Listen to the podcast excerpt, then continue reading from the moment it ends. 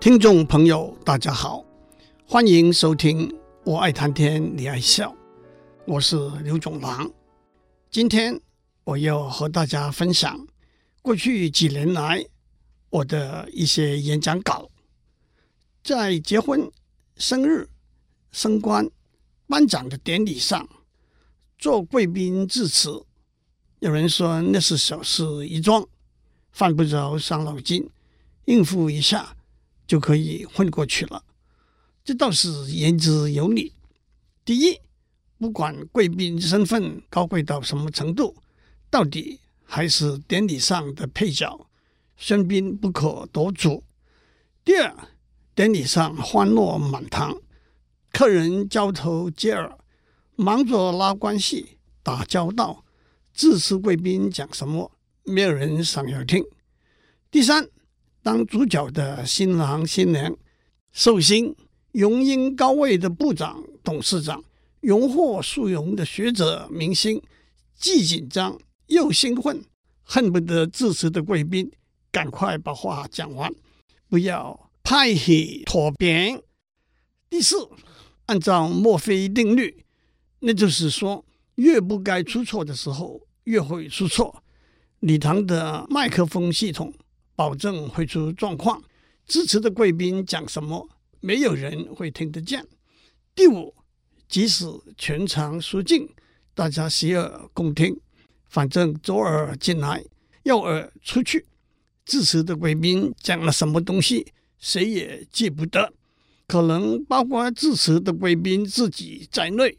因此，做贵宾致辞的确是小事一桩，不必当真。但是有几个理由，贵宾致辞也是一桩有趣快乐的事。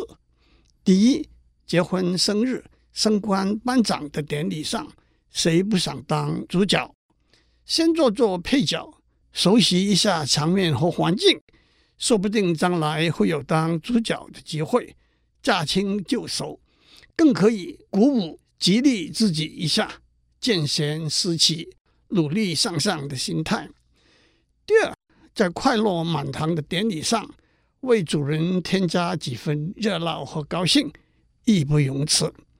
第三，在这种场合致辞，题目内容不设限制，天马行空，无教驾驶，信口开河，自由发挥。第四，还有一群听完了被强迫必须鼓掌叫好的听众，不快感。所以，每当我获得做贵宾致辞的机会的时候，我都会以受宠若惊、诚惶诚恐的心情去准备一份讲稿。不过，我觉得这种演讲有几个原则：第一个是短小精干，千万不可以像王大良的裹脚布，又臭又长；第二个是八股的口号，总得喊几句。不过口号之外，必须有点新意，来一两个怪招。光是郎才女貌、早生贵子、福如东海、寿比南山是交不了卷的。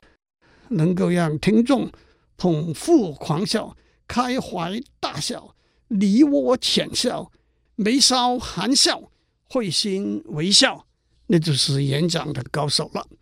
第三。可以雅俗共赏，却绝对不可以粗鄙不入流，不可以破坏尊严温馨的气氛。第四，演讲的内容尽量以量身定做为目标，配合主角的身份，配合庆祝的大事，那会特别亲切有趣。第五，演讲最后有一个主轴，绕着主轴来发挥。第六。演讲稿应该有一个架构，第一、第二、第三也好，起承转合也好。比较长的演讲，先提纲，再一一道来，然后重复提纲作结。换句话说，先告诉听众你要讲什么，讲完了再告诉他们你讲了什么。第七，演讲的最高点要放在最后。用最精彩、幽默、动人、搞笑的几句话来结束，留给观众一个深刻回味的印象。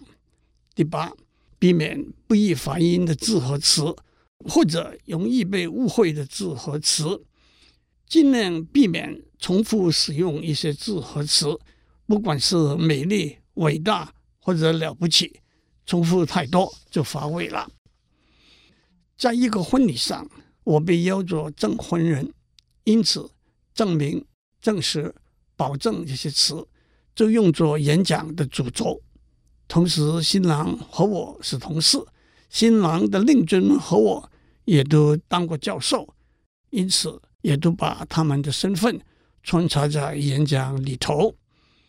讲稿是这样的：谢谢新郎和新娘邀请我当今天婚礼的证婚人，但是作为证婚人，除了是一份极大的荣誉之外，也有几个重要的任务。当然。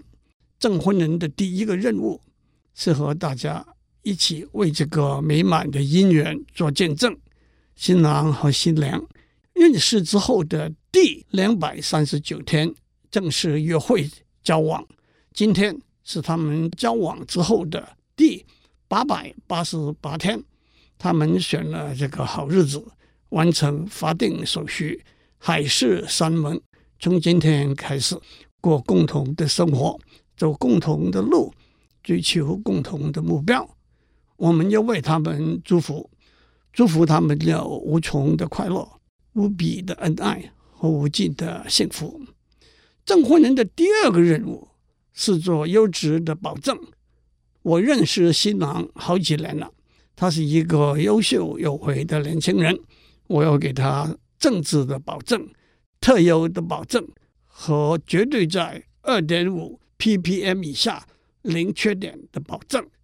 新郎和我是在一家提供高科技产业市场资讯的研究公司的同事。我们公司工作的最高原则是诚实、透明、准确、慎密。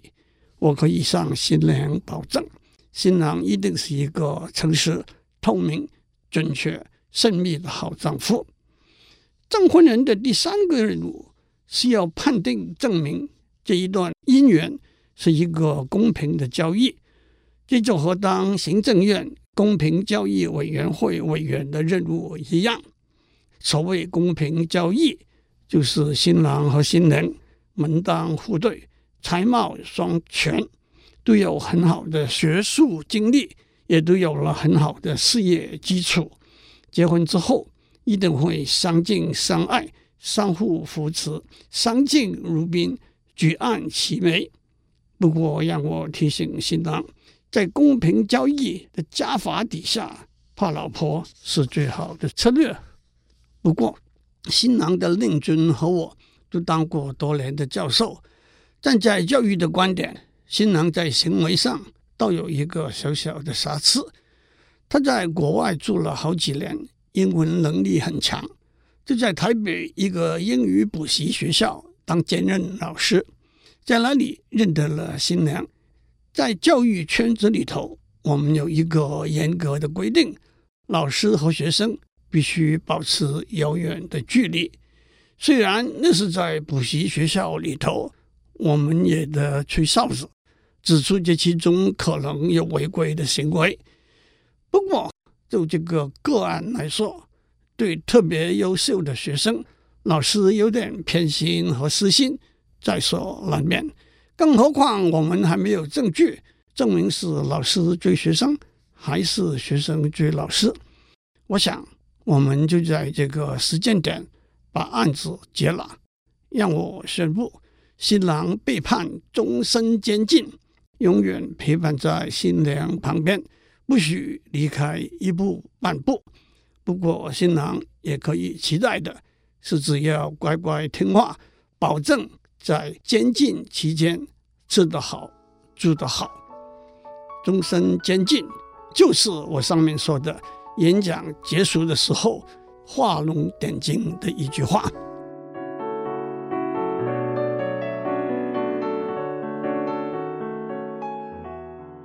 让我再讲几篇我在婚礼上的演讲。在一个婚礼上，新郎是骨科医生，新娘是牙科医生。我的演讲就在骨和牙这两个文字上玩文字游戏。讲词是这样的：按照好几个调查，社会上大家最不信赖的人是政治人物，最信赖的人是医生。新郎和新娘两位都是医生。那真是你信任我，我依赖你。和一般人相比，他们是相依相伴的平方，是相恩相爱的平方。新郎是一位骨科医生，是一位有骨气的年轻人，也是一位铁骨柔情的好情人。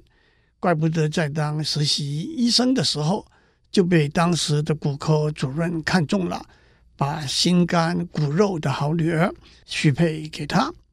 新娘是一位牙科医生，是一位明眸皓齿的美人。怪不得从事精密仪器研究工作的婆婆精细的看，越看越喜欢。新郎和新娘爱情长跑十二年，其中有七年，一个在美国，一个在台湾，远距相识。的确是一份刻骨铭心的爱，白头之约，裂背之盟。古人说“心心相印，情比金石坚”，但是金子和石头的坚硬，可能也比不上骨头和牙齿的坚硬哦。今天他们两个人共谐连理，婚姻生活一定是如鱼得水，更要唇齿相依。当然，你们对父母卓遇之恩，自当没齿不忘。让我解释一下，没齿不是没有牙齿，齿是指年龄的意思，没齿是终身的意思。更何况新娘是植牙的专家，大家都不必担心没有牙齿。马上过年就是龙年了，你们当医生的都知道得很清楚，以后的几个月内。要加倍努力，生个龙宝宝，甚至双胞胎、三胞胎。等到老人家看到亲生的骨肉、牙牙学语的孙子的时候，一定会像台语说的“翠秋马秋”，或者像我们广东话说的“修到金牙唔金眼”，那就是笑到看见牙齿，看不到眼睛。我这一路胡扯过来。只不过是拾人牙慧，不足挂齿，倒不如简单明了的向新郎和新娘说：“恭喜恭喜就好了。”让我解释演讲稿里头的两个词：“裂背之盟”的“裂”字是咬、啃的意思，“裂背”就是咬背出血，作为结针盟誓的表征。牙慧是别人讲过的话。为什么叫牙慧呢？一个说法，牙慧这个词源自牙后秽，因此解释为牙齿后面的污秽的东西。正好“会”和“会”两个字同音。另一个说法是牙缝中的一点小聪明。接下来让我讲在另外一个婚礼上面的演讲。婚礼正好碰上台风天。我讲的一段话是：虽然风大雨大，因为爱，美好的婚礼风雨无阻。《诗经》里头说：“风雨如晦，鸡鸣不已。既见君子，云胡不喜？”风雨里头，天昏地暗，公鸡叫个不停。在风雨里头看到你，心中是何等的欢喜。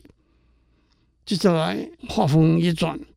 当我看到新郎满脸流露着快乐的时候，我们的提醒他有一件他从来没有做过的事，但是从今天开始，他得常常做，好好做。也有点怀疑他知不知道该怎么样做。这一件事就是从今天开始，怎么样在大家面前称呼你的新娘呢？有人说，那不就叫他老婆吗？老婆不但有点粗俗，而难免有老太婆的含义。有人说，那不就叫她太太吗？太太是尊称，您的太太是对的，我的太太就错了。至于贱内呢，那是大不敬，又贱，还要躲在内头。拙精更是要不得，拙是说他笨，拙精是说你做丈夫的，穷得连珍贵的首饰都买不起给他。我家烧饭的已经不合时宜，现在很多夫妻天天在外面上馆子买便当，正是所谓模范夫妻。家里不煮饭的夫妻，黄脸婆更是对现在漂白祛斑的美容医学、美容美肌的高级化妆品一无所知的说法。我孩子的妈有时会有身份错乱的危险。以前在大陆喜欢用“爱人”这个称呼，听起来似乎有点肉麻。不过当年胡适之先生奉父母之命。媒妁之言，结婚的时候，他的解释是：先结婚后恋爱，结了婚之后才成为爱人，那也说得通。倒是在台语里头的砍秋，道出了手牵手心连心的相爱。有一首大家都熟悉的歌《看问你秋》，的确就像我一开始说的，风大雨大，因为爱，风雨无阻。因为爱，在风雨中手牵手，心连心；因为爱，在风雨中相互拥抱；因为爱，在风雨中相互扶持；因为爱，在风雨后看到彩虹，看到灿烂的阳光。在一个婚礼上，新娘的妈妈是我的好朋友，学校里头的军训总教官，因此我就用军训的口令。作为演讲的主轴，新娘的妈妈，也就是新郎的丈母娘，也正是我心目中永远的总教官，吩咐我讲几句话，我当然不敢抗命。因此，新郎请听好第一个口令：立正。从今天起，在老婆面前必须立正注目，精神抖擞，毕恭毕敬。因为他正是你的顶头上司，老婆讲话必须立正聆听。老婆讲的每一句话都是对你的关心和爱护，都是为了你们两个共同的幸福。小心听，用心做。但是不要忘记，还有第二个口令：小息。在繁忙的工作里头，不要忘记找点时间，找点空间。好好休息，经营你们两个人快乐的小天地，更扩大成为一个三人、四人、五人的大家庭。接下来第三个口令是向前看，你们两个年轻人有光明美丽、充满了希望、充满了机会的前途，你们要勇敢的向前看，努力的向前走。圣经腓立比书第三章第十三节说：“忘记背后，努力面前，向着标杆直跑。”就正是这个意思。前途的钱远比金钱的钱可贵、美丽和重要。金钱的钱随便瞄一眼就可以了，金钱的钱能力是有限的。你们要追求的是无限的前途。第四个口令是。起步走！从今天开始，你们要手牵着手，心连着心，踏着整齐协调的步伐，一起踏上人生的旅途。理念要一致，行动要一致，创造和谐美满的人生。最后的一个口令是下给我自己的报告，总教官敬礼。